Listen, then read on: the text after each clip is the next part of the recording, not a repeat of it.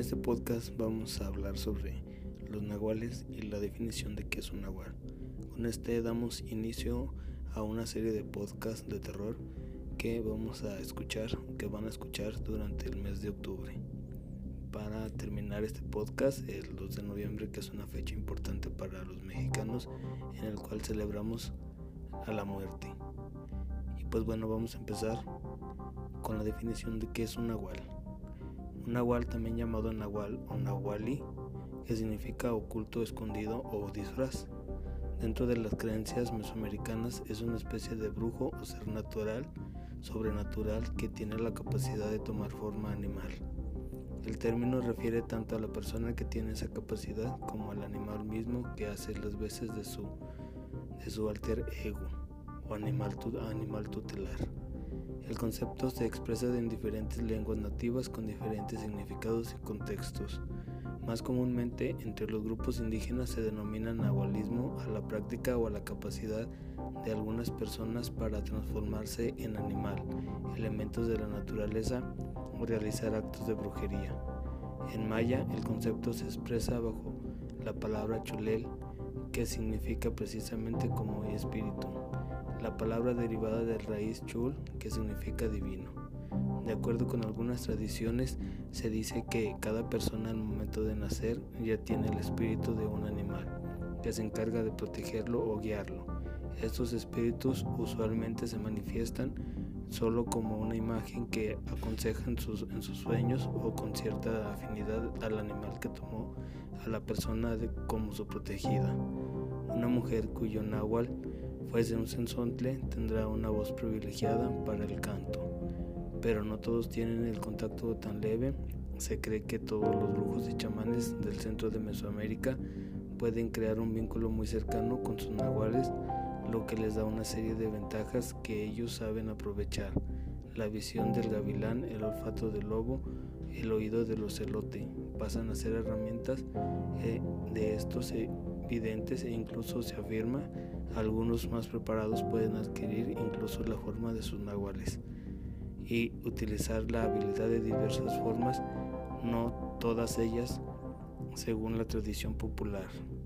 Bueno, como ya hemos escuchado que este, los nahuales son personas que pueden transformarse en animales este, esto es el caso de los brujos o brujas de algunas partes de México que pueden hacer eso, que están muy concentrados en su nahual.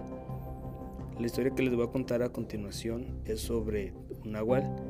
Esta historia está ubicada en, una, en un rancho llamado Michoacanejo en el estado de Jalisco. En el estado de Jalisco colinda con el estado de Zacatecas y hay una ranchería que se llama Tenayuca. Este, esta historia es basada sobre un nahual que existió en, el municipio de Tenayuca de Zacatecas, del estado de Zacatecas. Dicen que había una señora muy, muy enferma que todas las noches no podía dormir porque escuchaba como un tecolote o búho este se acercaba a su ventana y comenzaba a cantar. A veces el búho o el tecolote, bueno, pues trataba de entrar a su cuarto y las veces que lo lograba, este, el tecolote la arañaba tirando como una especie de patadas para arañar a la persona. Entonces esta persona eh, quiso aliviarse, por así decirlo, así que contactó a una persona que era muy famosa en otra región, que en, en el municipio vecino, en Mechoacanejo, Jalisco, existía una persona que sabía sobre todo de estos de los nahuales así que lo mandaron llamar y con gusto accedió. Al momento de llegar, el señor hizo todo lo que tenía que hacer, hizo una limpia de casa, hizo una limpia de cada, de cada, de cada familiar que estaba en la casa y bueno, él se dispuso a hacer lo que él debería de hacer. Para quitarle los males, el Señor le dijo, ¿sabes qué? Vamos a dejar abierta la puerta y vamos a esperar juntos a que pase esa ave o que entre eh, esa ave que te acosa.